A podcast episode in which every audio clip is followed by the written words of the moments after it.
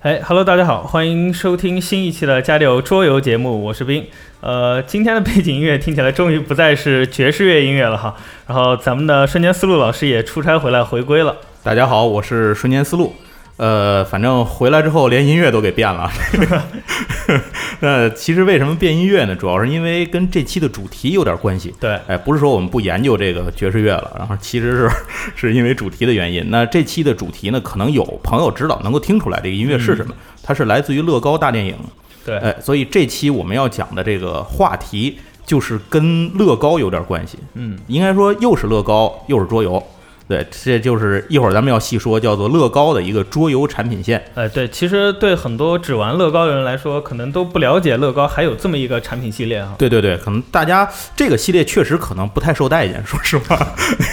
大伙儿的兴趣不是太高。但是于它在桌游领域来讲呢，它确实有它的意义，而且很有趣。那而且这期啊，虽然说是这个乐高桌游啊，它是桌游，但它毕竟还有乐高这一块儿在。对，所以为了让这个期内容说的呢，这个更详实一点儿，然后更准确一些，因为我自己是二把刀嘛， 对这个乐高方面，所以咱又请来了一个嘉宾，哎，跟又我一请来起了一位哎乐高大 佬。对对对，这个自自我自我自我介绍呗，老猫。呃，各位好，我是北京的乐高小学生级的玩家，我叫老猫。对，一般大佬都是这么介绍自己的。 对对，这个不大敢佬不敢另称为小学生。呃，其实这次把老猫喊来，也主要是为了在这个乐高桌游的这个故事里面，能够给我填充一些内容，然后或者说呢，给我补补漏、纠纠错儿。 另外还有一点，就是因为老猫玩这乐高其实年头已经很长了，对，你这玩了多久了？呃，我其实应该是在两千年开始玩的，然后中间大概呃上大学那会儿就断了四五年吧，然后从一三年开始，然后又继续玩起来的， 那四舍五入就是二十年嘛。哇塞！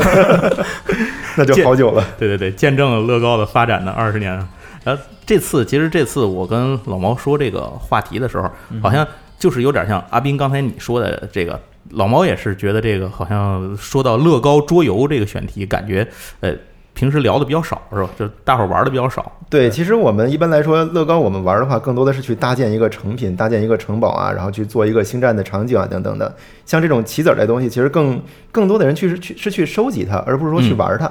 对，对反正我最早知道这系列的时候也蛮惊讶的，我说这个乐高玩儿不就是拼着玩儿吗？还有拿它当游戏玩儿的。对，然后后来发现不但有，而且还不少，是吧？对，其实相当的相当的多吧，算是。它等于是从零九年出了这个东西，然后一直出了五年，这个系列才停住。然后这当中也前前后后等于也出了几十款吧，差不多有几十款。哦，这个系列有这么大是吧？对对对，也大大小小有不少。一开始的时候真的不知道这么多，然后后来为了做这个节目的时候，把这个事情整个捋了一遍，然后发现哎，比想的多。乐高这坑挖的还不小。其实这个事情要是说起来的话，咱们可这期节目可能要又要回到一个讲故事的模式了。嗯因为最早的时候，这个大伙儿知道乐高的产品呢，其实千奇百怪，什么都有，是吧？它的产品线我感觉特别丰富，就它得什么都能做。哼，对，相当的多吧，算是有呃各种电影主题，然后游戏主题，其实都会涉及一些。对，然后大家印象里觉得，我不知道你们怎么看待乐高啊，也不知道咱听友都怎么想这乐高这个产品。可反正至少有一点，觉得乐高应该挺牛逼的。我是觉得整个世界都可以用乐高搭出来。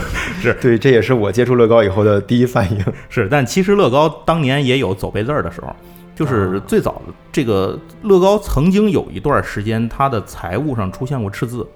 就是说它整体的运营情况啊、经营状况，包括它的产品线的发展都不是太好。然后那个时候，乐高遇到了很大的这种问题。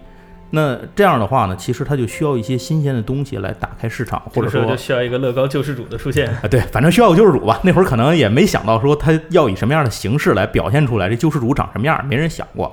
那这个事儿呢，后来就大家这个就关注乐高怎么发展嘛。后来乐高当然那会儿也采取了很多的措施，这个不是这个桌游相关的内容，咱就不展开了。可是，在二零零九年的时候，乐高在这个应该是这个英国和德国的玩具展上，然后推出了一个大家都没想到的产品系列，就是这个桌游系列，它叫乐高 Games 这个系列。哦，就叫 games，对其实就就叫乐 games 高游戏。，对对对，就叫乐高游戏。然后这个游戏当时应该是推出了十个，零九年是推出了十个这种产品，每一盒呢都有自己游戏的规则和这种游戏的方式。哦哎，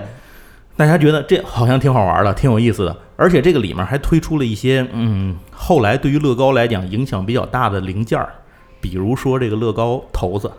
这老毛知道这东西对吧？呃，是这个棋子儿吗？你说的是不，就是他那个骰子，啊？对乐高那个骰子拼插骰子，对，啊，是就咱叫它那个字儿不写着念头子嘛，啊所以我就这么说了，其实就是骰子。然后乐高骰子这东西，我个人觉得是一个怎么说呢，非常有创意的东西，就是它能让把乐高，你能想象它把乐高拼插的东西变成了一个骰子，然后扔出去，哎，那个骰子是也就是和乐高剑一样是搭起来的，是吧？对啊，那个整个都是搭起来的。而且，呃，不知道大家有没有有兴趣的话，您可以去找一个纪录片儿，是应该是国家地理的一个纪录片儿，专门是讲乐高发展的。然后那个里面有提过一件事儿，就是这个乐高骰子这个东西，它的生产成本是乐高所有零件儿里面成本最高的。哎，为什么？这一会儿咱再细说哦，在后面咱再细说为什么。然后他在呃零九年出这个东西的时候呢，可以说在当时引起了轰动，就是在玩家里面引起了轰动。虽然这个东西呃这个在国内好像没什么人关注，就的玩人不相对多是吧少，？对，可能有人收集，但是说拿出来玩的人相对会少一些。呃是，好像我我觉得这东西，反正我买了，我也舍不得拿出来跟你一块儿玩儿，少一个件儿怎么办？我也不知道该怎么办。反正这个东西当时出来之后呢，就让很多人眼前一亮，然后包括玩家呀，包括这个业内的从业者，大家都觉得这个东西跨界的这个东西设计做得很好。嗯，然后，其实乐高如果说往前追溯一下的话，它在九十年代的时候，它嗯出过一批桌游，就是它有做过用乐高来玩桌游。也在十呃，就更早十年之前。对对对对对。但是那会儿的乐高桌游是什么呢？您可以想象为，比如乐高主题，就用乐高来玩大富翁。假如说我们用一个纸做一个棋盘，嗯，然后上面每一格呢可以拼插一个什么东西，然后给你一堆零件儿，你走到那格你就把它拼起来，就这样啊，就这么简单。就是它跟乐高的关联其实不太大，嗯，它还是传统纸质的这种叫什么家庭游戏。然后只不过把里头呢强行的改了一些这种乐高的元素进去，啊，或者说什么有点咱以前一些熟悉的游戏，像什么人生之旅啊什么的这种感觉，这些东西，他把他这些东西慢慢的都纸的还是纸的，塑料还是塑料，然后把里面一些人儿啊什么的或者东西，哎，对对对，就强行改成乐高，就这样。所以你这么一讲，我还想起来，我好像小时候也干过这种事儿， 拿一些乐高的剑，然后自己搭起来，就假设这是墙壁，这是什么的。 啊，你那属于个人魔改，啊我呃，我我小时候玩的那种，就是类似于呃飞行极大富翁的时候，我们嗯干过一件事，就是拿乐高的零件或者小人儿来代替自己的那个棋子儿，啊，干过这个事啊情，。对我我好像也干过类似的事情。反正，呃，就是因为乐高这东西对人有一种这种无限的遐想和发展力嘛。但是，当你把它强行的嵌入到一个产品里头，可能就觉得有点不接地气儿。嗯，所以当时那个系列嗯咋地没咋地就就没影儿了，就是那嗯个系列基本就销销声匿迹了。那么这一次重新推出来的这个产品系列呢，之所以说让人觉得眼前一亮，是因为它从根儿上就把这个所有的东西都用桌游，这个桌游所有东西都用乐高来表示。对他就是想按照桌游的方式来设计的这个没错游戏。嗯，对，除了说明书跟盒儿，可能还有点卡牌，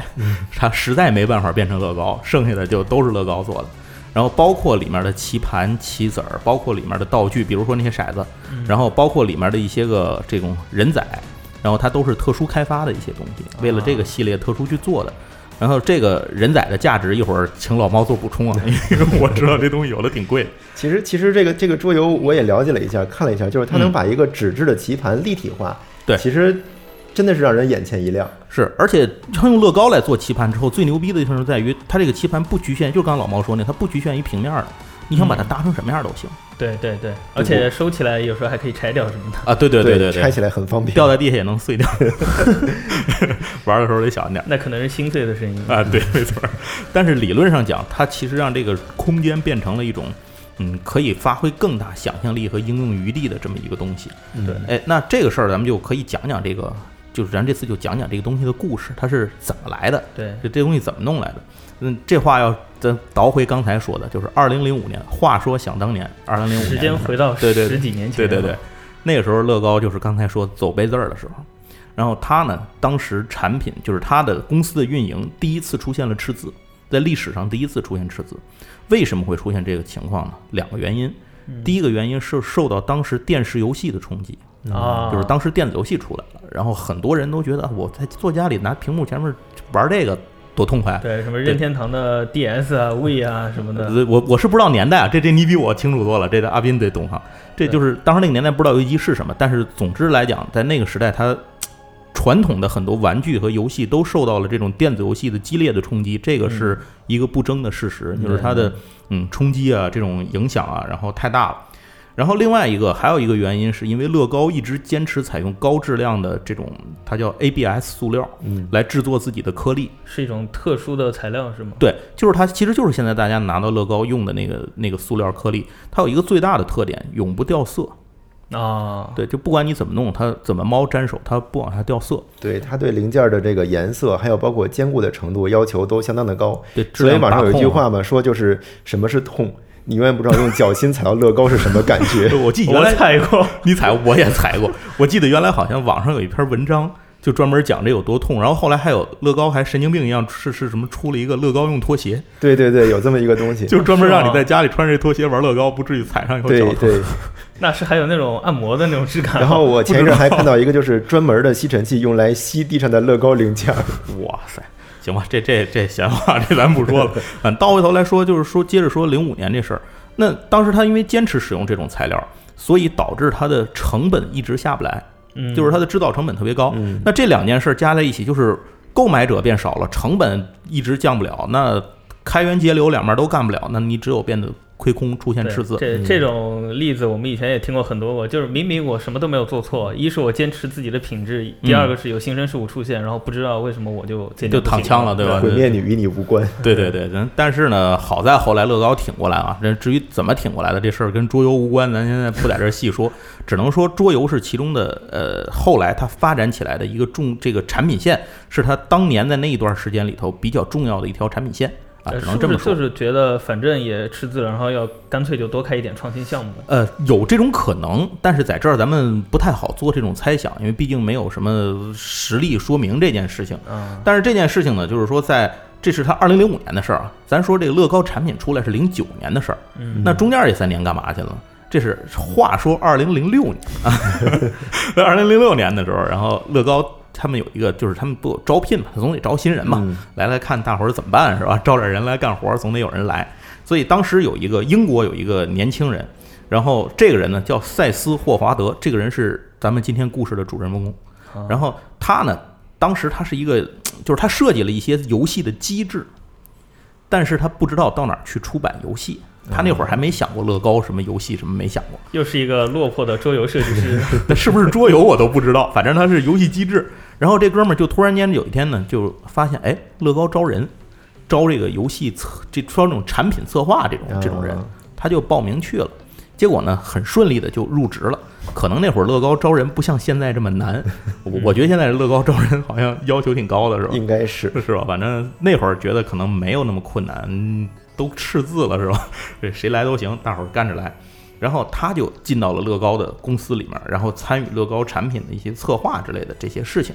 可是，在这个制作过程当中呢，他就发现一个问题，就是这个赛斯就发现一个问题，他觉得，呃，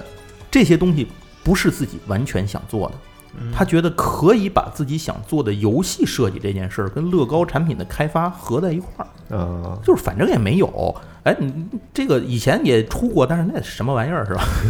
太烂了，你对就哎这些当点黑子历可史吧。对，这些点子可能也就是要这些新人有活力的人。对对对对，对做很出来可能是，就是他你的思维一旦固化了，也许你就想不到了。嗯那他带着新鲜的血液进来，就能够激活你。所以后来塞斯就提出来，呃，他提了一套方案，就给自己的领导吧，给上面提了一套方案，说你看我我有这么一想法，我设计有有这种游戏的方式，咱能不能把它开发成游戏？但是我想啊，因为有过九十年代那个系列开发产品的失败的案失例，所以可能会比较谨慎。当时又面临那个状况，我想乐高也没那么多活钱可用啊，所以这个事情呢，嗯，就相当于他申请了很多次，然后这个事情才被立项被批准，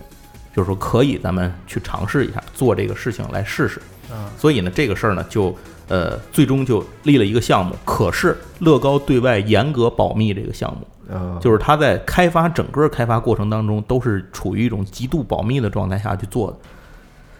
有竞争对手吗？我也不知道，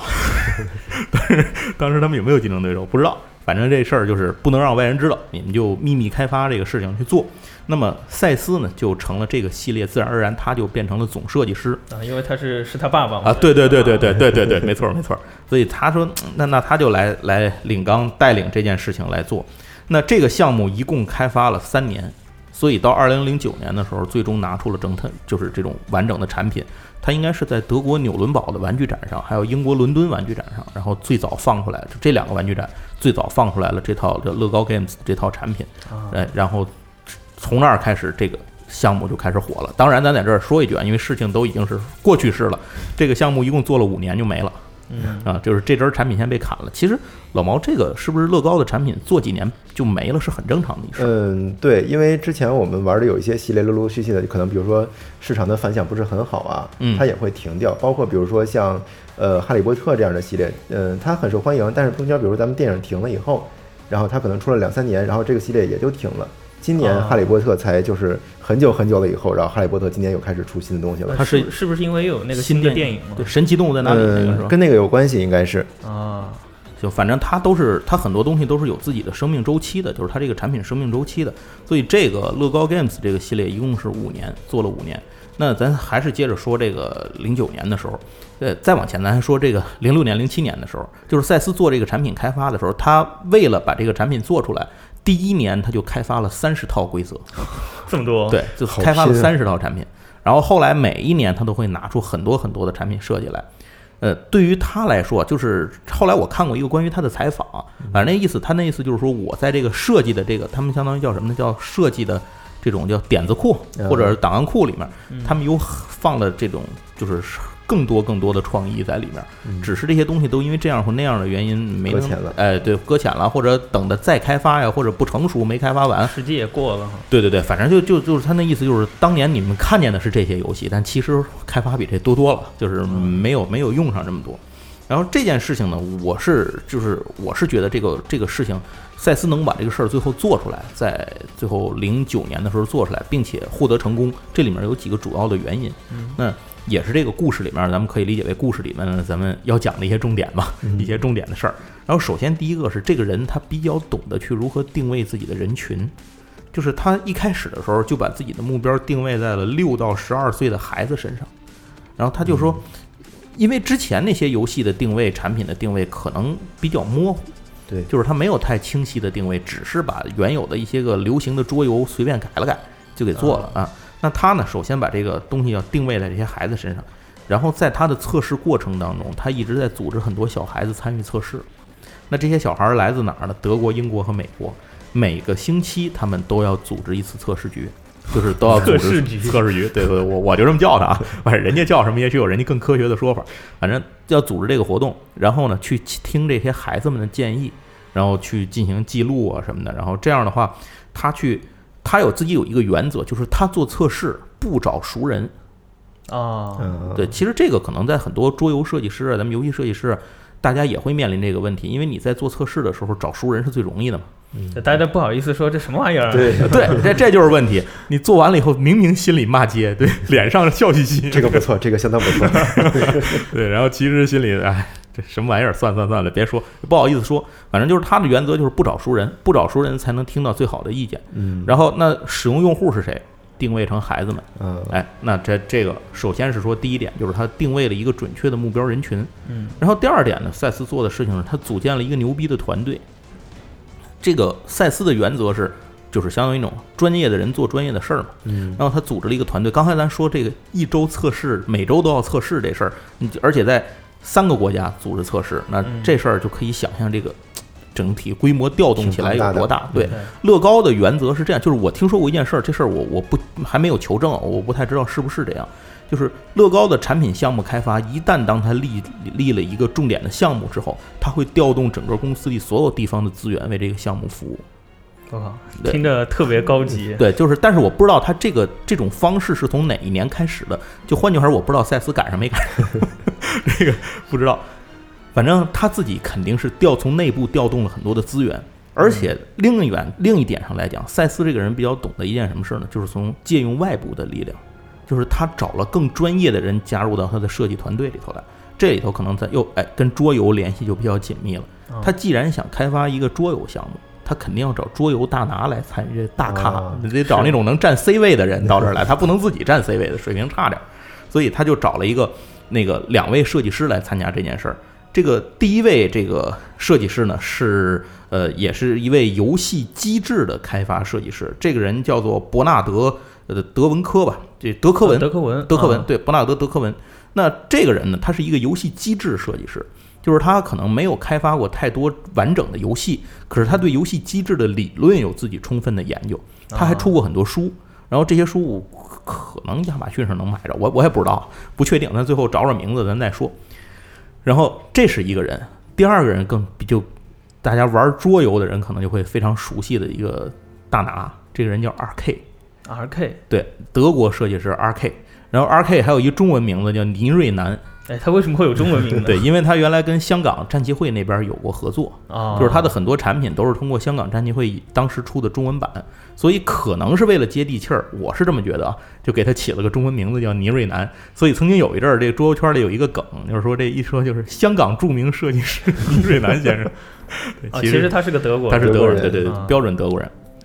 然后 R K 呢，应该说他是一个在桌游圈子里的嘖知名度非常高且非常高产的设计师。我们以前在节目里介绍过提及的一些游戏都是他做的，比如那个艺术品拍卖哦啊，像什么太阳神啊，然后什么这些个，就是咱简艺术品拍卖，就是之前说什么卖画嘛，简单，啊，这就是他做的，对对对，还有什么好莱这个叫什么什么什么好莱坞什么的，我现在都都不太记得，好莱坞梦什么梦工厂啊什么的，反正就是这些这些东西，他非常善于做各种拍卖类的这种游戏，因为他原来本身是做经济行业的，数值啊，对对对，他非常善于做这个，所以就邀请 R K 来参加这个项目。这也就是为什么这个项目里头，大家能从产品有些地方、有些产品上面能够看到 R K 的名字，因为 R K 有些产品直接参与了设计，有些他虽然没有直接参与，但他担任了整个这个乐高 Games 这个系列的项目总顾问。啊，哎，那他他做的就是这么一件事情。啊，这两个人就是一个高产，然后一个是理论，一个是理论机特别啊扎，制实对对对，，然后再加上这个这个赛斯自己，等于他们三个人。然后我想这个项目里一定还有好多其他人干这个干那个的，咱们就不知就不是那么有名，也许就没有单独拿来说。但是这个团队应该是由各种各样不同的开发人员和设计师来组成的这么一个项目。然后在这个里头呢，一会儿咱们就介绍游戏的时候会详细的说到，呃，R K 和这个这个伯纳德这两个人呢，有两个各自有代表的游戏在这里头。伯纳德做了一个游戏，好像是叫什么太空什么指挥，是一个什么什么月球指挥的，我忘了。哎好像那个反正是年代人也都喜欢这对题材，对，就是那种太空风格的一个一个棋类的游戏。然后 R K 做了一个游戏呢，这个游戏是比较有名的，叫做《拉美西斯金字塔》。啊，嗯，这个刚才就回到刚才跟老毛聊的时候，刚才说的那个他那棋盘不一定是平的这事儿了。对，金字塔肯定不能是平 的吧？拉美新斯金字塔本身就是一个金字塔，然后大伙儿就跟法老一起比谁先爬到顶上，拿到上面那什么永生信物什么的，我忘了，反正就是比谁先爬到头儿。那这个棋盘本身就是先要搭成一个金塔的形状，对对对对对，那你搭建棋盘的过程，其实也体现了乐高的搭建过搭程，建过程，对，嗯所以这事儿本身就都可以用。对，然这后这里得提一句啊，就是这个乐高的这些，呃，怎么说，就是这些棋盘买回来，你也嗯不是拿到手上，真的就只是桌游给你做好的一个东西。对，对对，拿那到就跟有九几年那一样了，没对什么没区别了。你拿到手以后还是要照着它的图纸，然后和其他的那些乐高系列一样，你要自己把这个场景棋盘搭出来。 是，只不过在你搭建完之后，它可玩儿，它有规则，对嗯对，有游戏性。然后，哎，对，刚才我说了那个那个伯纳德，另外一个那个设那个顾问设计师顾问，他不是说写书嘛？他有一本书叫做呃《精彩的游戏》，然后叫《玩家哲学》，然后他有这么一本书。这本书是他就是因为这本书打动了赛斯，他这本书里面对于玩家如何进游戏的精彩点在哪儿，游戏如何让人获得快乐，就是这些东西的理论性的东西，让赛斯觉得这个人适合于这个项目组。啊，所以这件事儿呢，就是呃，相当于通过每一个人的特长，然后赛斯把自己内部的资源和外部的资源结合起来，形成了乐高 Games 这个项目组，然后才把这个项目能够让它达成一个，就是怎么说呢，在创作的这个这个初期达成了一个最好的一个状态，然后这些人嗯各具所长嘛，大家对，结听合在你一这么起，一说，这些人在各个领域都是 C 位的人，然后对奠定了就是这个这个 games 这个系列就是一个很高的基础。基础就很好。听起来像创造一零一呢， 传了个新团儿。然后，哎，这个有了人之后呢，那接下来一步赛斯做的事情就是他要创造一个乐高 Games 这个系列的核心理念，嗯就乐高的产品，它从自己的整体上到下面的每一个项目上，其实都有自己的核心理念，就是我要表达和传达出一个什么东西。嗯这个有可能我们在玩的时候不会想那么多，但是对于乐高的设计组来说，它是必须存在的一点嗯。那像这种乐高 Games 这样的产品，它更是如此，就是它更有一个自己要传达或者表达的东西。那赛斯给它定义呢，就叫做建立游戏与改变。什么意思嗯呢？就是我这个里头东西先都能够搭建起来。就搭建这一点不能丢。嗯对，这个基础不能没，你原来那个版本就是没有了嘛，对你把这给删了嘛。然后接下来游戏就是我是桌游啊， 那我还得能玩儿啊，对吧？还得好玩儿，对是吧？最后一点是最重要的，叫改变改变，就是这是乐高一直在鼓励玩家的一点，就是说你不要，你可以用我的设计设计图纸来搭建这个东西，对但是你不我。要局限于图纸。对对对，你不要局限于图纸，我这不鼓就励是你乐高去大电调影整吗？ 啊！对呀、对，你得想想，就是乐高大电影要啊做这里面那个搭建大师们做的那些事儿嘛，就是你可以跳，我鼓励你跳出我的这个圈子的限定，你可以自己改变我的这个版图，你改变自己想规则，改变我的玩法，我鼓励你随便想怎么改怎么改，只要你自己觉得好玩就可以了。所以，这个建立到游戏到改变，这就是整个乐高 Games 系列的一个核心价值观，就是它的核心标准要诉求是什么。所以，它就积极鼓励玩家去刚才咱说的去改变棋盘或是这种骰子面儿啊，然后什么自己去调整改变规则呀，呃，就是说这种呃，它相当于是让玩家不但参与游戏，而且还要这个，就是他不但要享受游戏，而且还要参与游戏。是你可能就觉得爬着爬着金字塔好像缺点东西，我就在这儿多插一棵 树。或者对对对对，怎么样就我我为什么我还要找什么这种法老上去找什么永生之石？我就把它改改，我在上面改一个什么核学院搁件 衣服，对，什么都吉考斯工业搁一个，咱广告加广一告句植 入啊，广告植入啊，加鸡腿儿得，然后哎，这都可以，就是您随便放。所以这个赛斯有这么一句话，他说：“我们明确的鼓励您改变我们的游戏规则。”嗯，就是他自己在接受采访的时候明确的说过这么一句话。然后这样呢，就为那个玩家，尤其是孩子们，建立了一种和呃一种连接和游戏之间的一种连接，就是让他产生了一种主人翁的意识，就是这个世界是我搭建的，嗯我的这个世界是哎我的世界我做我主做。主，我来制定这个规则。啊，对，然后反正就是呃这种这种感觉，并且给孩子一种自信，你能够去创造规则，你能够嗯去改变规则，所以这样呢，这些一套东西构建在一起，就是整个乐高 Games 这个产品线的核心价值观。哎嗯，接下来咱就说刚才又也提过的一件事儿，这个系列里做了很多专有的配件儿。咱们叫配件儿好吗？还是应该叫呃什么零件儿零件儿，我们都叫哎零件儿对积木砖是吧？对对，应该应该这么说。是不是每个乐高系列都会有点这种特殊件儿？嗯，其实相对来说，就是很多系列里边吧，都有一些独占件儿。啊，对对，独对占这件儿些吧这些独占的零件儿，第一很稀有，然后第二有一些做一些东西的时候，可能呃，咱们去年乐高呃前两年的乐高做过一个蝙蝠侠的一个摩托车，那是一个限量款，嗯嗯嗯，嗯，里面有一个轮胎一直没有，就是你你找不到。然后后来是前两年，我忘了是哪年了，乐高出了一个直线加速赛车，啊然后那个轮胎只在那个里面有，哦，就是一样的，可以对，共是一用样的。对，很多很多玩家直到那个时候才开始，哦，我可以买这个赛车去拆了这个轮胎，然后去做我自己的蝙蝠侠的这个摩托。哦，就是说他买不到那摩托，但是他想自己做那个摩托的时候，他没有那个没有独零占件件儿，对啊，改拖拉机的也不行、啊， 没法做。对，反正这个乐高好像是它每一个系列里头都会有这种有很多独有其实的创意对在里独头有的对零对件，独有的创意对，。然后它一种东西呢是属于这种独有的，就是那种独占，嗯这系列里有，还有一些呢像这个属于这个系列的独创。就属于这个系列开发出来的新件儿，然后以后嗯可能在对啊其他很多系列里都会用，哦但只不过呢，我在这个系列里新开发了，对以前是哎对，以前是没有的。那在乐高桌游这个系列呢，它同样也有这样的零件儿，一个是咱们刚才提到了这个乐高的骰子，骰嗯子，嗯骰子嘛，乐高骰子，说骰子吧，还是接地 气儿。啊这个这个乐高骰子要说起来，其实呃，大伙儿可以想象一下，首先它就是个六面骰子，就是个六面的，哎，对，首先它是个六面骰。第二呢，它的个儿会比普通的骰子大一些，对，因为是它搭搭起来的起来的嘛。对。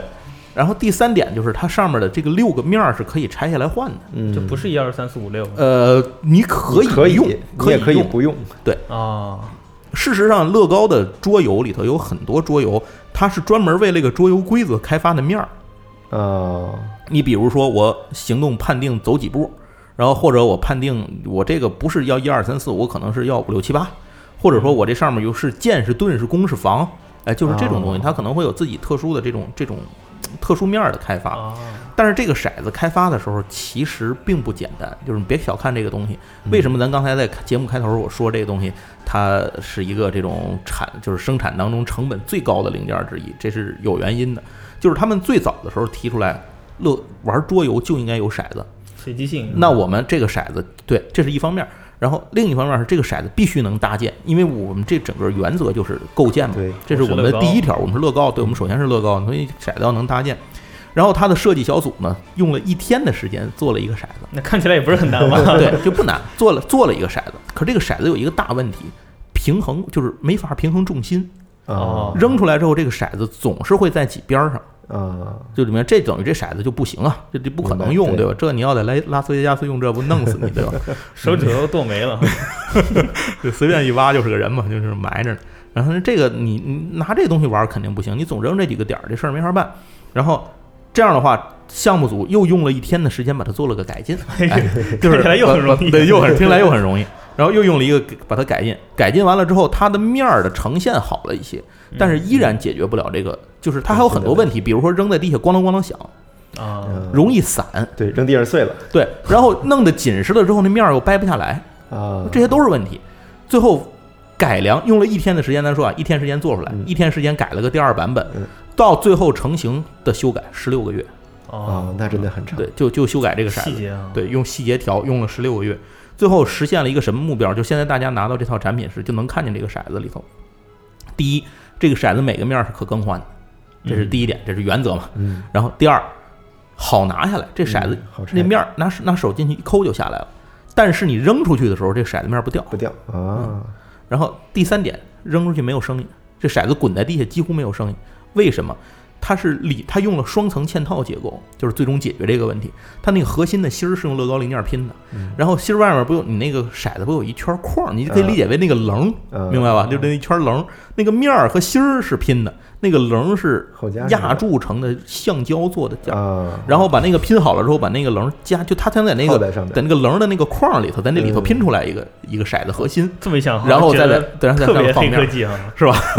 这就是为什么从一天做出来，然后十六个月去改。哎，那我想问一下老猫，就是这嗯个乐高的骰子，现在大概它是个什么价值呢？是很难呃收到嗯，这个骰子还行。我前两天我正好刚刚托朋友帮我买了几个，大概可能是哦 买了几个是吧？因为就是因为这个东西确实比较少嘛，大概可能是十块一个左右，很便宜。嗯但它买回来以后是没有面儿的，就像刚才顺老顺说的，就是四面都是都是颗粒，然后那个面儿你要去单买或者你自己去做，对哦对，可以这样。所以这个东西就是，呃，他总是这总乐高好像总干这种事儿，就是让你看似入坑容 易，但是你对对想对爬出来可难了，是吧对？对就你 入坑的时候就很深了啊迈一步，然后你发现前面是无穷无尽的深渊，对对，你想回头也回不去，就对只能一路往下扎，那 就经常是来这都样来了，对，来都来，对对对。所以这东西最后它的成品呈现就是它里头的内核这一圈是 ABS 塑料，然后外圈呢是橡胶外壳，嗯二合一做成的这么一个东西。然后这是第一个，就是这个其实后来很多人可能这个骰子会被用在其他很多地方，对，就是很多人都都去，因为它好像后来单出了骰子产品，就是你刚买那个是吧？嗯对对，没面儿的骰子对吧？就是一个小包，只有骰子，对，然后这个东西是是其中一个零件儿，另外一个在这个呃乐高 Games 系列里面独创的零件儿，就是那种叫微型人仔。大伙儿知道人仔是什么、对吧？对，就是乐高里的小人儿嘛，可啊对动就大概是四厘米一个，对头能动，俩嗯胳膊能动，腰能动，腿能动，对哎，对这样一个小人儿。然后这个呃这个系列里面出来了一个呢，就是它棋盘没那么大，嗯就是我不可能，如果我把那些小人儿，就是乐高普通的人仔，作为棋子儿来用的话，那嗯对应着放大这个棋盘要有棋盘多大，大伙儿可以想象。对那大了之后带来一个问题，你别说玩儿的方便不方便，它卖不了这么便宜。对对对，它很贵了就对，它售价不定就多少嗯了。所以为了解决这个问题，当然你你弄那么大个儿一棋盘也没地儿放，一拿哗啦再散了，对广上骂街了。关键是你玩的时候要把它搭起来，很费时间，搭完不玩了。 对，您到时候应该怎么办？所以他后来想了一个办法，就是把人仔微缩，缩到只有一个颗粒大小。啊，就是它它底下只有一格，这个人仔当然不能动了啊，就嗯哎头能动吗？不能不能动都不能动，对就是就一固次定的一次压铸成的是吧？然后上面喷色，对啊就是这样。反就正和就和一个人柱似的。对对对对，人棍听着听着那么那么虚的，我们说这东西它像个图腾柱，嗯，哎，其实是对这种。然后它的大小可能就是非常小，它就像一个颗粒上插上嘛，差不多，其实就跟正常的乐高人仔的一条腿啊，对对那对，么大差不多这么多高。对，他后来是这个大伙儿后来好多地方都爱用这个人仔，是把它用于什么呢？用于比如说当跟普通人仔搭配的时候，比如当雕像、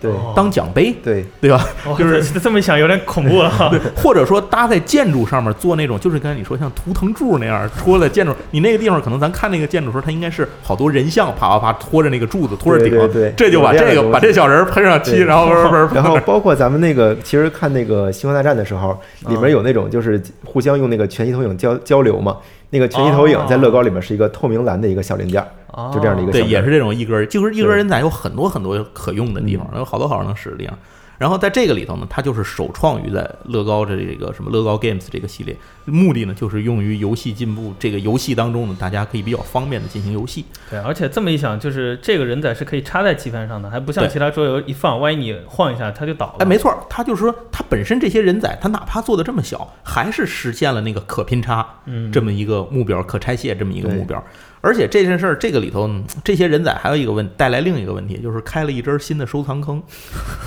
它这个因专为门收集人 棍。对，因为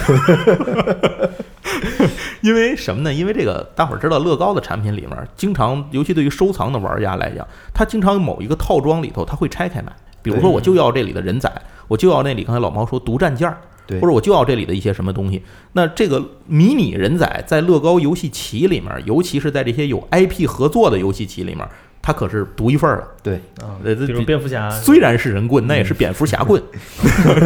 这不一样。所以，所以这东西好像卖的挺贵，啊是不是？有些呃，对，就你你就想吧，就是很小很小的一个零件，一个颗粒大小，嗯可能会卖到几十，甚至有上百的，应该是它哦大小，它高度也就是关指关节儿一节儿大吧，差不不多高度应该是在一厘米多一点儿。啊。您您您就想这东西，啊乐高怎能不败 家？天哪！啊那哎，真是而且实际上就是到后期的时候，就是咱们看到那个 games 里面那个那个系列人仔相对会方一点嘛。嗯实际上到现在的时候，它会出一个就是更像人仔的小棋子儿。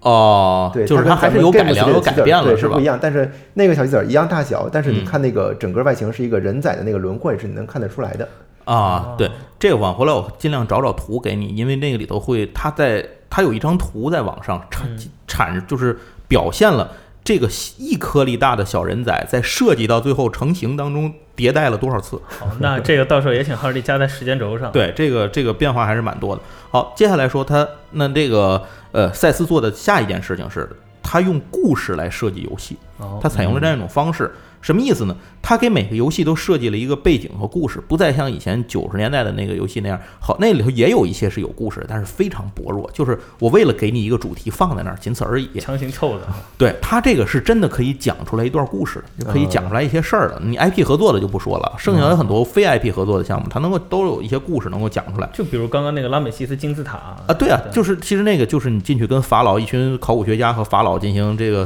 斗智斗勇，对 吧？非得到人家，这不就去人家偷东西吗？说白了， 嗯，这个反正就就是这种，你都可以想出一些故事。那呃，举一个例子，就是说他说的其中的，咱咱举一个例子来讲讲。嗯这个例子呢是，咱他知道乐高都有编号，每个产品都有独立的编号。嗯这个例子的编号叫三八三八， 什么意思？就是它的它的独立产品编号盒上印着是三八三哦八。啊，你一搜这个号，在乐高产品库里一搜这个号，就能出来这个产品。这个产品叫做熔岩巨龙，对，并不三八， 就是熔熔岩巨听起来龙。很威武。对，然后它是讲一个这个，它那个游戏是。呃，一个在火山上面有一条飞龙，然后这个和你如何大家，你也是爬山，谁先爬到上面去跟这个起，就是跟巨龙进行交流啊，反正就是控制龙嘛，嗯就是这种感觉，哎，谁就获得游戏的胜利，就这么一哦个爬山的一个游戏。啊 那，这个游戏他们最初想的时候，这个游戏最初设计的时候，其实根本不是一个游戏，它是咱刚才说了，他经常找小孩来测试，但是你不能给他那个游戏原型，你知道吗？你就是我不能做出来再让你玩儿，那不就泄密了吗？嗯就是我要做一些测试的，大概测试我其中一些模块，收集一些数据就可以了。所以他们最早一个测试叫攀爬阿尔卑斯山，山顶上有条龙， 就呃， 阿尔卑斯山，阿山尔卑斯山顶上有块糖对，它山顶上有一个奖杯，啊，哎，谁先爬到山顶，谁拿奖杯。然后他就用好多木头积木块儿，有那种蓝色透明件儿，然然后那种就是高山流水嘛，啊就特别漂亮，对有草地，啊有雪嗯，有哦有流水，搭一个山，嗯做一个山体山上有一个有一个小奖杯，然后谁去上面拿奖杯，这是他最早的东西。但是随着他做当中，他就在想这个东西有什么故事能够讲进去。嗯，爬雪山这件事儿呢，可能故事性不那么强，小孩儿也不太感兴趣。对所以慢慢慢慢，随着随着这这个也，我我尽量也把那个迭代图给你找来，它那个里面那个图就能够看到，他坐着玩着，就是他测试进行当中，进行进行，那个雪地就改成 熔岩了，就是雪山就改了火山了，然差后别有点大啊。 对对，然后后来奖杯也没了，变成一龙了，然后最后就变成了这么一个，就是他在不断的往里头添故事，哎，越来越他爬一个什么山，山上我们能够见到火，能火山。更牛逼一些，那爬到火山上有什么呢？能能能见到巨嗯还有个龙，龙哎，有个对嗯龙盘踞在一般盘踞在火山上，这都符合想象孩子们想象的这种空间。然后他随着把故事讲完，这个游戏差不多也设计出来了。啊，哎，当然不是所有游戏都这样设计啊，但是他这个里头就采用了这样一种方法，这是他自己，我觉得在他接受采访里头，他表达出来就是塞斯自己表达出来，他觉得这是一个比较得意的一个设计的之处。然后这样的话，就是做了很多这种本身就有很强的故事性的小游戏。这个游戏虽然不大，配件儿也不多，但是它本身具有着故事的情怀，它能够让小孩玩的当中能够感受到一种代入感。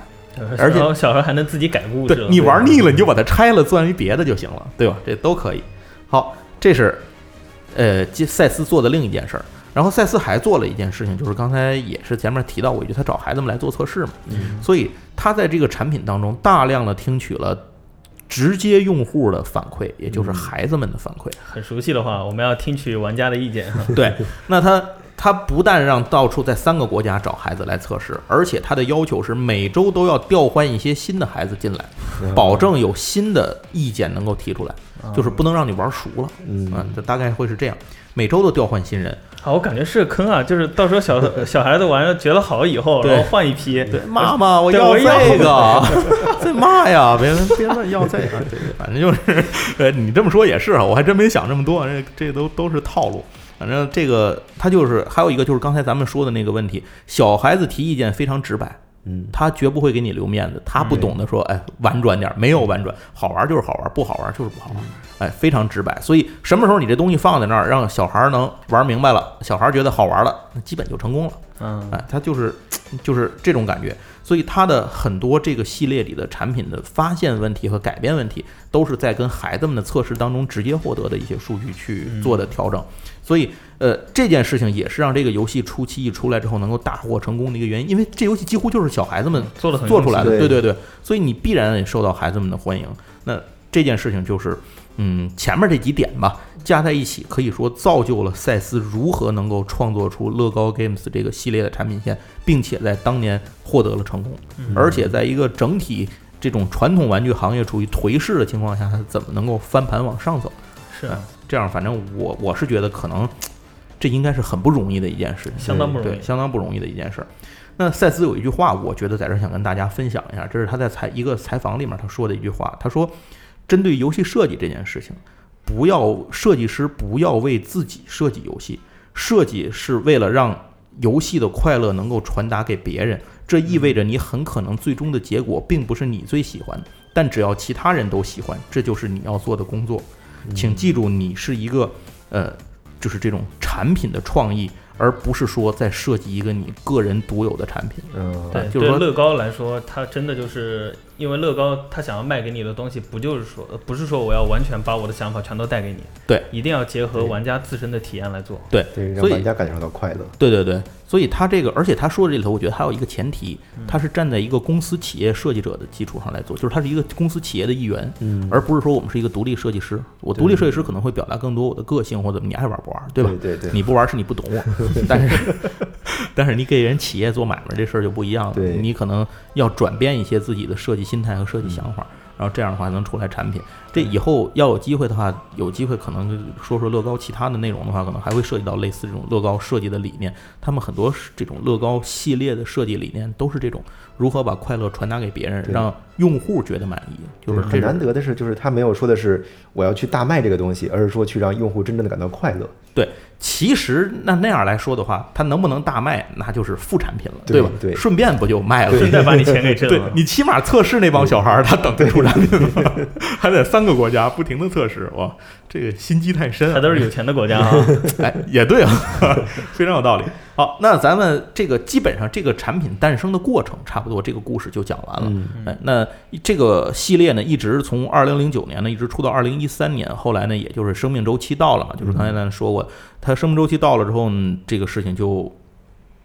后来有一个游戏做了个收尾，一会儿给大家讲。好，嗯之后这个系列就彻底停产了。然后现在，呃，因为今天来录节目的时候，我没想到老猫买了一盒来， 对， 他还专是门没拆过的，对对对，一会儿讲到这游戏时，你你得好好说说说到这个的时好候好说说这件可以事儿。对，一会儿你得好好说说这件事儿。好，咱先给大家简单的讲一讲乐高产品的发展过程，就是这不是乐高产品啊，乐高 Games 嗯这个系列产品的发展过程。嗯，那在二零零九年的时候呢，赛斯最早的时候一共发布了十款产品，就是它一年一年第一年发布了十款产品。这十款产品的特点是，首先都比较简单，嗯就是它没有什么太复杂的东西。第二呢，它都应用到了乐高的乐高骰子嗯这个这个零件，就是这个系列的 logo 就是那个骰骰子对，它这系列啊 logo 就是那个骰子。然后这个系列呢，每一盒游就是它每一个游戏基本上都有一种呃比较独立的游戏的玩法。啊，哎比如说咱刚才说那个熔岩巨龙那个三八三八，啊对，三八巨龙呢，它是一爬山个 对，它是一个掷骰移动，就是它的基础规则就是掷骰移动。然后有一个叫做呃三八三五开始嘛，一直到三八四二。嗯 那三八三五呢是个它叫机器人冠军，它是什么？就是快速搭建，这个就是纯粹的搭建，搭机器人儿比谁搭得快。大家有那个样子，说抽扔骰子掷出什么样子，然后你掷出什么样的颜色块哦儿，你要怎么用那些色块儿去搭建东我西，还它有我还规以则为。就没有骰子，就两个人 有有坐在有有那儿有装的快，有有，哎一每个二三系开列始就是这系列每一个都有骰子啊，咱首先说每一个都有骰子，然后有应用元素收集的，这个是叫魔法师学徒，啊嗯然后有区域占领类的叫怪物四，我也不知道为什么叫 四，这不知道什么意思，是指四个还是前面有仨，这不知道。啊，还有竞速类的叫赛道三千，这一嗯听就是拼个赛车那种，这让我想起来要你命三千， 要你命三千。对，然后还有推理类的叫海盗密码，然后还有什么牛头怪迷宫，然后啊，等等这这，然后还有一个就是咱刚才说过那个伯纳德那个设计师，他不是设计了一个主设计了一个产品嘛？嗯这个产品编号是三八四二，就是这个系列的里面的一个大盒的产品，它叫月球指令，其实就是月球指挥啊，什么就这个意思。嗯嗯它这个游戏的设计我没玩过，首先我没我连见都没见过这个游戏东西，我只是找到了一些介绍。嗯这个游戏据说它在设计机制的理念上应用到了围棋，哦嗯，那很厉害，对，所以这个游戏可能相对来讲会复杂一些深度，对深度会深一些。嗯那个最后呢，就是这个系列里面它有一个呃挺有意思的东西，叫做我不知道你们有没有玩过一个桌游，叫什么你画我猜这种这种类型啊的啊，桌我知游。道啊，对，它这就您您不改改改，你拼我猜就行。 对，这个系列叫做创意无限，翻译成中啊文，它在 BGG 的排名非常高，就是咱们前面说过那个嗯桌游桌游那个论坛，呃排对名啊对对，它在 BGG 里的同类型就是这种。这种传达表意，然后来嗯传达猜词这种、这种里头游戏类型里排名很高，嗯这个游戏创意无限，这个这个我还真玩过，但是我觉得这游戏真的有人能拼出来吗？就真的有人能猜对吗？我我我 我特别怀疑这一个。。开始在你画我猜，我看到别人的画的时候也是这么想的，但真有人能猜出来 画他还能画出来，就是我觉得能猜出来。你画画水平好，这拼真有点难。反正我玩了几回，我是一次都没猜对。我主觉要是得，你你你我忽略水平了可能小孩子的想象力，哎，对对对对对，嗯有可能小孩儿看见一个什么东西，他想法跟咱不一样，咱们被对模式定化。好，那接下来这个呃，二零零九年的这个里头呢，还有一个重量级的，就是三八四三这个产品，嗯这就是刚才咱说的接拉在那个四二之后，对拉美西斯金字塔，嗯就是 R K 主设计的这样一款产品。啊它其实是那个熔岩巨龙的进阶版本，啊，就是他把从往一个小山头上找龙变成了一把山个头变成大金金字字塔塔，嗯爬上去去去去跟然后法老去竞再争。换成奖杯， 对，呃，对对对对对，就换成这些东西，而且它这个整体规模也更大。后来嗯给大家能配图，时间轴上应该能够看到，这个规模比那巨龙那个规模要大得多。现在其实就就现在而言，我我我玩乐高的人来看这个东西的话，我觉得这个东西还是很有分 量的。是，而且呃，这系列一会儿咱们再说，这后面还有续作，这游戏还有一续集。好，那这是零九年，在一零年的时候呢，出了八款产品。一零年的特点是，呃，乐高想明白了一件事儿，我这个系出这些东西为什么不跟 IP 产品联名 啊？那好，赚更多的 钱，对对对，是他在零八年的时候，他开始去联名出一些东西。首先，他但是他也不是都联名啊，嗯他零这个一零年的时候，这八款产品里的第一个是三八四八编号，这个嗯产品叫《海盗跳板》。啊，这游戏是他第一次出了一个嘴炮游戏，大家要辩论，把谁推出去送 死。 而且这个游戏最牛逼的地方，好像是在于它真的做一条海盗船。啊，对，它的配乐是一个，它给你一个那个蓝色的那个底板底嘛，板海，然后上面搭啊了一条海盗船。最近不还有那个黑珍珠号吗？对啊没没没那么牛 逼，没那么牛逼。您您想啊，首先咱们说啊，乐高的这个 Games 系列的所有拼搭的比例是以啊一颗粒人仔为基础做比例的，这有点像那个什么，这比那个什么大嘛，就是它后来那个什么城市建筑那种，比那个比例还大点儿是吧？嗯，差不多那种应更该抽象吧，应该是。呃，城市其实比这个大。我啊这个海盗船其实有点像什么，像那个就是 idea 的那个瓶中船里哦，边的那个船，比那啊个对对对比那个船再今稍微年大一点儿。今年最佳 ideas 系列，对对说远没了买着，死活没买着。哎哎，那一会儿让老猫给你讲对一前会儿面啊，你一一会儿你跟我走，哇 提货现货现提啊。好，那 接着说这个，接着说回来，然后它还出现了拍卖类的游戏，叫《东方集市》，然嗯后三八四九，我怀疑这跟 R K 有关系， 对对对，因为我没见过东西，做拍对对对卖做拍卖的是拍吧嗯卖的，对我没见过，我也不知道，就这么胡猜。然后后面呢，还呃，后面在三八五零，他做了一个特别有意思的事儿，嗯是一个动作类的游戏。这个动作类的游啊戏叫做、呃说所谓动作就是要动手嘛，嗯 之前那个搭机器人冠军也是动手，但比啊这比那牛逼。啊这个叫做彗流星彗星来袭还是陨石来袭啊？反正就翻译成就这么个意啊思。什么意思呢？它这个版图特别奇特，搭完那个版图之后，你在上面要。搭建各种各样的位置，嗯比如说什么防空站啊、炮啊什么的，然后把那个乐高搭的陨石放在版图一端，然后那个版图是可以左右晃动的，啊，你一晃，那陨石就滚下来， 就是它真的会滚下来陨石，就是它其真的实会其实做有成点这像，就是前两年乐高 idea 也是 idea 系列有一个迷宫，样啊，对嗯对对有点对，有点那个意思。对，但其实看到这个，我我想到了什么？想到我小时候玩的一个东西叫森林球，森林球，对，它是一个板子，然后上面钉了很多的钉子，然后下面有一个格一个格，然后每格是分数，哦一个玻璃球从上往下哒哒对对对，哒哒我哒哒想起来下了来。，那好像有时候有夜市什么的地儿，对对好像对，然后有然后那种就是玩意儿你你到多少分儿，然后换什么奖啊，对对对，没错品小时候旁边乐有一个兑换表，对对然后 对，小时候乐此不疲。永远换不了上面那个， 对，你总换不了上面那。哎，那接下来到了三八五一这个产品是乐高第一次出现运用了 IP 合作，啊并且乐高很聪明的是，他没有先跟外头的乐 IP 合作，他先把自己自的己家里的成熟的 IP 产品用进来了，啊就是已经成熟的产品线 是哪一个呢呃亚特兰蒂斯、哦海底这个系列好像现在已经这不个太系列没有没吧了，，已经没了是吧对？，呃我觉得这系列，但是之前去年好像是出了一个那种深海的系列，就是海底潜水那个系对，列，那个是在 city 的，就是城市下面有一些就是子系列海相当于底的探险吧，算是。嗯算是小分支是吧？这个亚特兰蒂斯是当然就是确实是自己是一个独立的很受欢迎的一个产品线，所嗯以他就做了一个叫做亚特兰蒂斯宝藏的这么一个游戏，开始运作自己的 IP，就是哦有钱不挣，王八蛋自自自己先挣。然后接下来下面就厉害了，就这嗯个就是三八六二就厉害了，这个就是跟哈利波特做了哈利合波作。特，嗯历史上第一次跟，就是他第一次在这个系列里头跟当红电影 IP 结合，嗯做了一个叫霍格沃兹魔法学校。然后这个是一个就是纯立体版图，它那搭建了一个真的像像一个学校这种感觉，对，中间是一个塔楼，然后四面有四个尖塔等等这样，嗯啊，啊，大家在里头就是上下翻腾左右 移动，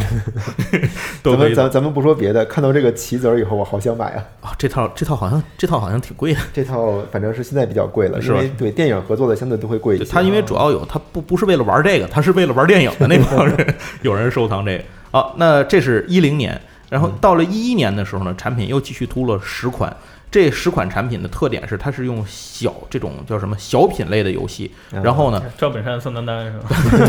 然后 对对对，小品类游戏，然后和乐高 Games 系列下面它自己还有一个分支，就是它自己有独立的小分支，就像刚才说那城市下面有潜水这种，它有一个自己的小分支叫做英雄大陆系列，这是一个跑团儿一样的游戏，有自己独立的世界观，完全采用了奇幻的这种奇幻背景，标准奇幻背景。那、么这个系列是赛斯主打开发的，这样就是他他自己领衔去开发的这样一个系列。嗯然后这个里头呢，先说这个这个一年的这个里头，首先说比较特殊的一个，比如有动作平衡类的游戏《香蕉树》，我不知道你们有没有玩过那个那个香猴塔，往那个塔上挂猴子，用尾巴往上挂，然后抽签儿，抽走一根签子，那猴儿就可能往下掉。这是一个孩之宝的一个小游戏，嗯然后这个有点像那个往一个香蕉树上面挂猴子和香蕉， 然后摘香蕉，反正是是这么一个动作游戏，平衡类游戏。然后拉美西斯金字塔出了一续集，叫做《拉美西斯的逆袭》，就是法老打出来 了，对，法老要往外打，然后这是一个小游戏，倒不太大。然后接下来呢，它跟也是跟一个当时最大的独有 IP 做了一个合作，就是《幻影忍者》，忍者，他嗯，跟自己的忍者系列去去合作做了这么一个东哎，西，是忍者系列好像这两年也重新也很火，还出了而且大电影呢对，对，而且忍者系列这这这两年的一些 set 呀、什么的，相当的不错吧，算是，包括对忍者大船，然后包括它城市是吧？呃对忍者村儿是忍吧？者忍者的街景，嗯然后今天还有一个忍者码头嘛，这几个东西其实相对来说我觉得都很不错的。嗯对，，而且忍者也有自己的游戏，独立的游戏对对，对它还有自己的电动画电片儿影，电影没引进的，呃，引电影没进的引进，我印我印象是没有没引引进进，是对吧，但是动画片儿我经常看到，啊，对对对，它有自己的动画，反正就是忍者系列是他自己操作的蛮操作操盘蛮大的一个系列对对现在能看到那个 Ninja Go，啊，对对对对对就是那个就是就是那个，它里头还有什么陀螺什么乱七八对糟的，对对，开各发一些种各独种有的玩法都玩意不儿太一样。嗯对然后它在这个里头，从三八五七这个产品到三八呃到三八六零这个系列是海湾、森林、呃洞窟和呃城堡这么几个系列，都是它的英雄大陆这个系列。啊然后这几个系列呢，可以说是开创了他们自己的一个主分支，就是主力分支。嗯这是被很多人认为是乐高 Games 这个系列下面最成功的一套产品。因为咱首先这么说啊，每一个系就是我刚才说的这个海湾、森林、呃洞窟和城堡，每一个都是独立可以进行游戏，就并嗯相当于游戏的资料片了。对。嗯然后每一个可以进行独立游戏，但是这些能拼成一个大版图玩儿。啊，就是它能拼成一个大的奇幻世界拿来玩儿。它那个城堡那个是二，当时是将近三十美元的售价，三百零四块里头带十五个人在呢，就是一场大的大的战争，买人仔送 零件儿，有点有点这种感觉。所以它既可以独立游戏，还可以拼成一个大的副本，这是这个系列的一个特色。嗯，那么到二零一二年的时候呢，这个系列但是整体这个乐高 Games 这个整体的产品就开始出现颓势了，嗯而且当时乐高也缓过来了嘛，它的产品越来越多，嗯呃，所以也不太依靠这个了，所以这个东西就开始走下坡路了，就是生命力开始往下走了。嗯但是这一年里头，它出它出了六个游戏，可是这六个游戏里有比较牛逼的东西，因为三八六六这个东西是星球大战啊，，就是这个霍斯战役，哎这个东西售价当时是三十四点九九欧，我想现在一定是这个价买不下老毛哦来叹了了。口气，当时我一三年就是回坑的时候，嗯，然后这个东西，因为我喜欢星战嘛，然后我看了眼大概好像是四五百的样子吧，我记嗯得是，我就觉得这个东西没有人仔，没有载具，没啥意迷思。你人仔好吧然后，然后直到现在我。我发现这个迷你人仔很有意思，值得收藏的时候，然后再上网看的时候就已经是上千了。翻了一辈子 我。对，因为它里头带三十二个人仔，对人仔啊人仔特就是别多人仔人仔非常多，而且这个游戏的规则特别有意思，它也是乐高系列里比较深度的游戏，它是战棋，哦，战棋，啊对对，它是个战棋。然后，呃，接下来后来这个它这个系列里还出现一个比较奇特的东西，就是三八六七这个产品，它叫做《神秘的玛雅》。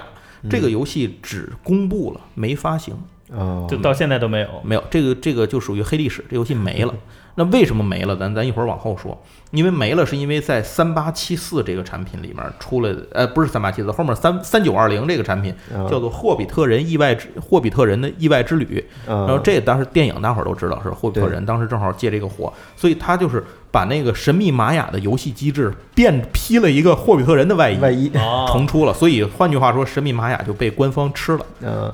应该就不会再出了。这个霍比特人这个挺有意思的，是一个比拼记忆力的游戏。它就是啊你看过那个霍比特人那个小村儿吗？就是他一开始甘道就夫在去新找西他兰们那个那村个儿，对新西兰那村儿，他就是模拟了一个那个村子，一个一个小屋连在一起，这这些每一个屋子是一个小独立的版图，拼在一起之后，这个屋子可以转，可以移动，然后每个块儿里头会放一个一张画或者一个什么东西，就扣在那里头，还是有个人仔，我忘了是个什么东西，应该不是个人仔，反正就能放在里头。你要比记忆力，就是它是个对对碰，其实 你怎么去记住它？但是它经常在位移，所以你要有一个动态的短时的记忆去记它哦，也是这么一啊嗯这个玩这么法一个游戏很，新对颖。然后这个呃这些就就都过了。这嗯个二零一二年过去了，接着时间到了二零一三年，也就是这个系列的最后一年。嗯呃，最后一年呢，其实只出了四款游戏，嗯但是这四款游戏呢，呃，因为当时不太受欢迎，这个系列已经不太受待见了，嗯嗯所以呢，孩这子们个长大了产量对产量比较低，就比较少。嗯 收的人呢也比较少，所以后来据说这几款产品都涨 价了。哎，那这几款产品里面的这个头一个就是这个呃编号叫五零零零三，它叫蝙蝠侠，然后这就是老猫带来的。带来的。对你 这是刚买了一个为这事儿是吗？嗯对对，我就正好看到了，然后我说，咱不要聊桌游嘛，我说弄一套看看什么样是，我也研究一下这。算我害了你 吗？我你你你害我的在后面，因为我我我看完这个以后， 好多都想收啊。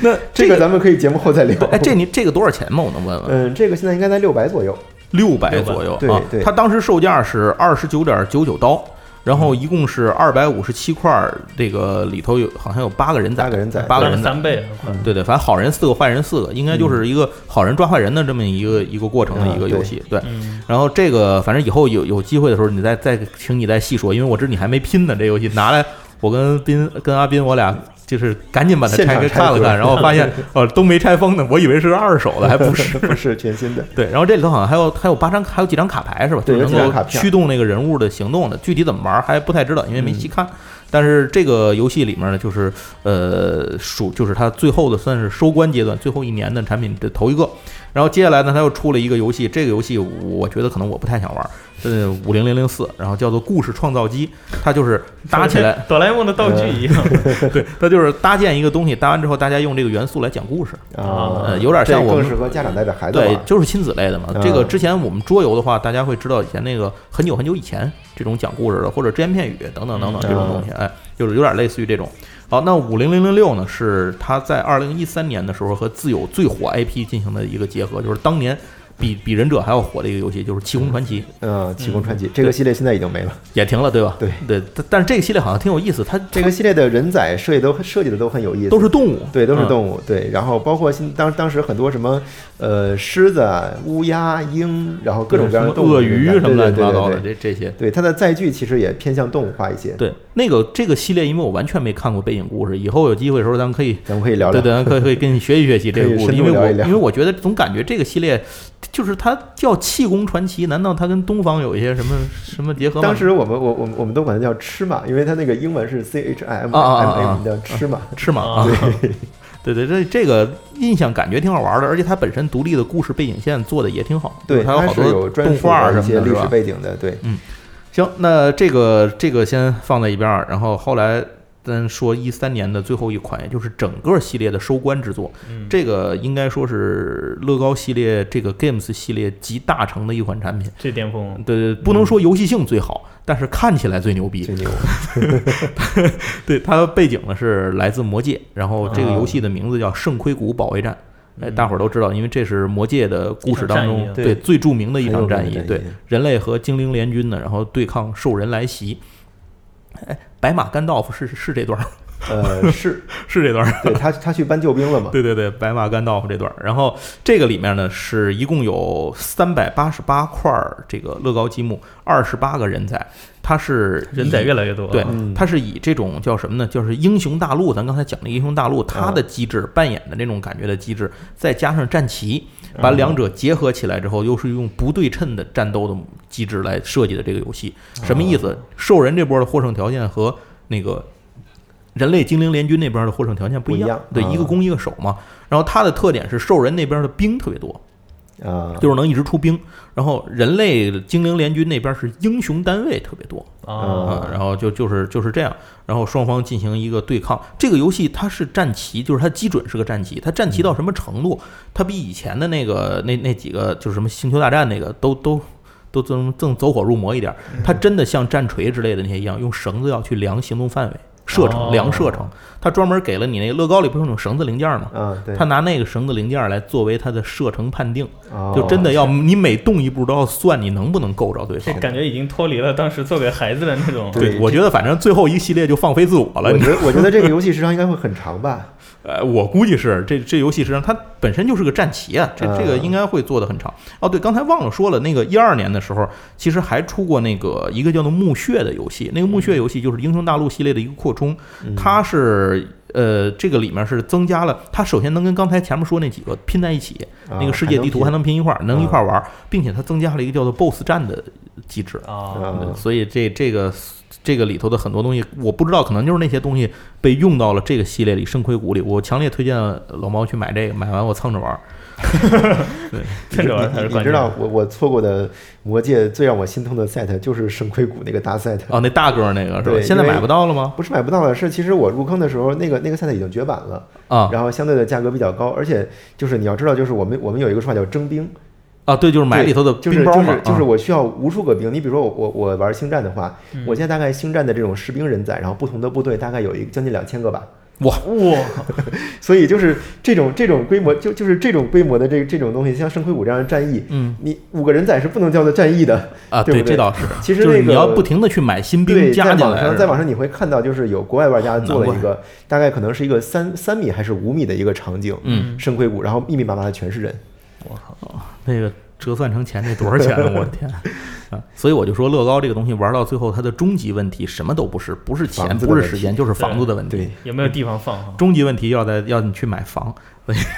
这是乐高最大的问题。好，那乐高这个 Games 这个系列，其实今天基本上就都介绍完了，感呃觉也没有聊完啊，没聊够哈。嗯对，关于所以乐高啊最后还稍微再补充一点儿东西。这个补充一点儿东西是什么呢？是乐高游戏，不是乐高 Games 的乐高游戏。嗯，咱刚才就说了，九十年代它就出过，所以但那但些失败了。对那些实在没什么可提的。这里我只给大家提一个叫做乐高探宝的游戏。这个乐高探宝这个游戏，它哏儿在哪儿呢？它是它有意思的地方是在这里面用了电子钥匙，啊就是它是一个宝箱，大个儿的宝箱，里面放着一些东西。你游戏就是玩家就是要要找到对应的钥匙，三把钥匙插在那个电子锁里头，然后那个宝箱就会打开，打开时还会放一段 音乐，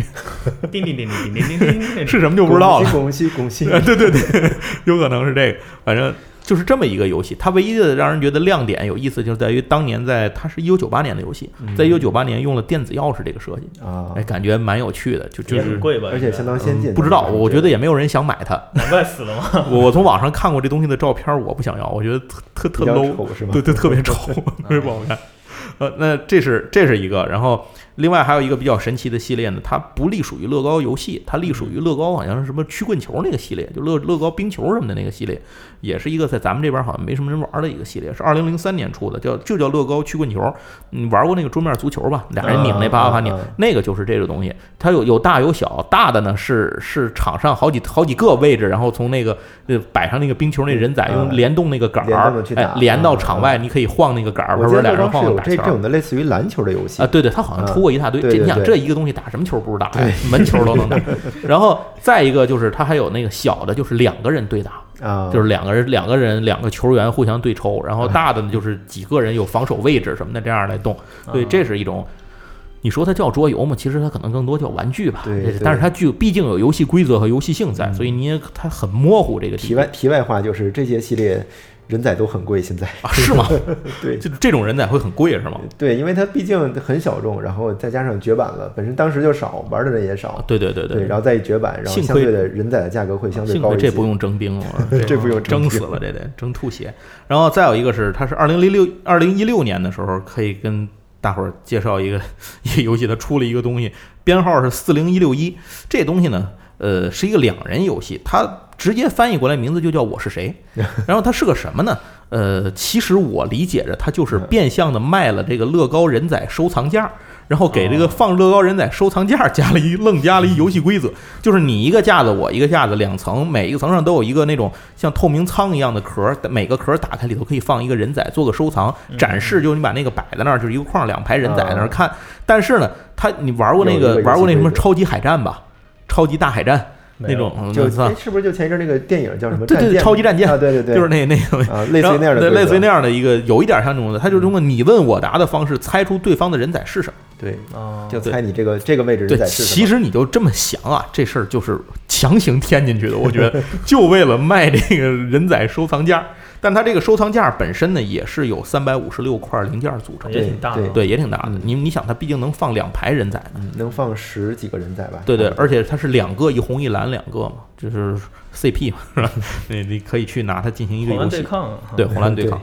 好，那这些咱们就差不多都说完了。最后收官，给大家说一个乐高神奇的乐高桌游，这真的是一桌游，并且黑历史只出过一代，就是它只出了一个，在二零零一年的时候。这先得请老猫得补充一句，就是它那个生化战士那个系列，啊那是那个个什么系系列？就是它当时本身是个嗯，什么？当时是就是因为我有我碰巧是应该是有这个系列的，就是第一款作品吧，算是。他当时是从嗯真当的时是碰巧最吗开？你不是都有吗？ 真的没有都有，因为当时刚出的时候我觉得挺好玩的。嗯他那会儿还属于科技，就是它是啊类似于几个不同主题的战士。嗯，然后都是细菌是吧？我记得说的嗯病菌之类的，哦是吗？当时的那个具体的设定我忘了，但是我那一届好像叫能量还是叫什么，嗯，然后它不同的主题，雪山、潜水、森啊林，然后火焰什么的。然后它每一每一个系列都有一个单独的游戏机制，我记得第一、哦第一第一套的游戏机制就是它有一个小机关，就是能从手上扔一个飞盘出去，然后、哦，就单独有这种有趣的设计，对，是吧哦然后第二套是全是摩托车，然后那个机制就是能把前轮通过一个机关打 出去。哇，对，然后到现在就是出了，到现在就是后来就成了那个就是咱们现在看到的这个生化这个系列。啊，它等于当时算是科技系列下面一个小的分支，然后后来独立了，是吗？对我，我反正我是这么理哦解的，或者说就是他为了试水，但是又不知道该起什么名字，算了，放科技里 吧。那呃不管它了，嗯反正这个系列就是大家能听到一个子系列能够独立成为主系列，这本身就证明它有很强的生命力和对嗯很受欢迎的群众基础，那个不是消费基 础，消费基础。然后在二零零一年的时候呢，不知道乐高这个就吃错什么药了，然后就想这个生化战士，他觉得可能觉得挺牛逼的，他出了一套 CCG，大家知道卡牌 对疾患是让我想到万智牌疾了，患是对战卡牌，对对对，可能那会儿也比较火吧。然嗯后那个，反正乐高不知道脑子里想什么了，反正就就出了这么一个产品，它叫做《生化战士之寻找面具》，什么意思呢？ 就是那个《生化战士》里头那个，刚才让老毛介绍一下，他那每一个人物都能都有一个比对较有一奇个特的面具头盔造对型对。然后这个系列里头呢。跟乐高唯一相关的东西配件儿就是有五个面具，这五个面具是跟生化战士系列通用的，你可以把这拿回去给生化哎战但士我想说这五换个上。面具是不是独占的？不知道，我不知道。 然后这还真不知道。然后这个游戏可以支持两到四个人，而且我还看了一下它的 weight 值，就是它的难度值是一嗯点五，差不多。嗯这样就是它还还还可不是太难。 然后啊它是用通过集换式对战卡牌的方式驱动自己的人物，在这个它的一个版图、一个岛屿，啊在那上面互相争夺，进行就是大家谁先收集到六个，哎，是六个面具，六个面具啊，谁先收集到六个面具，谁就赢了。啊，就这么一个游戏。然后这个游戏里它那些卡牌呢，能看到那个画儿好像就都是用那个乐高人仔的那种感觉去做的，啊就是乐高件儿这种做的那种卡牌，因为很模糊，我能找那个图也不太清楚，看不太清楚，但大概就是这种感觉。嗯然后这个游戏。怎么具体怎么玩儿，我没有了解过，没地儿找规则嗯了，也没地儿见这个东西。它只出了这么一个，再也没出，为什么呢？我后来在网上找这个游戏介绍的时候，我只找到了一个，只有一个玩家对这个游戏做过评论。嗯他写了一大段儿之后，最后做了一句总结，这句总结翻译成中文就是“这游戏太他妈烂了”。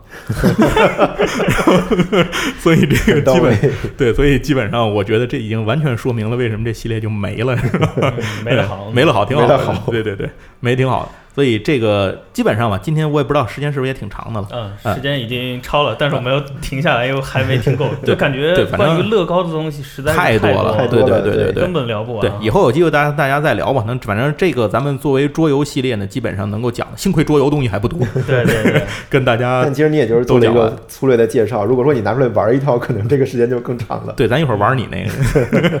对，好，行，那这一期关于乐高 Games，也就是嗯乐高桌游这个系列的节目，呃，我们今天就先到这儿了。然后，呃，也看看大家的反应吧。如果大家真的还想了解更多有关乐高的东西呢，我们也可以之后再把老猫和思路在一起请过来，再录一些有关桌游，呃，有关乐高的节目啊，。这太好了，完全完全可以。我虽然可以不是真正的乐高迷，但我算个伪乐高迷，又可以 蹭了，是所以可吧以？蹭玩儿啊，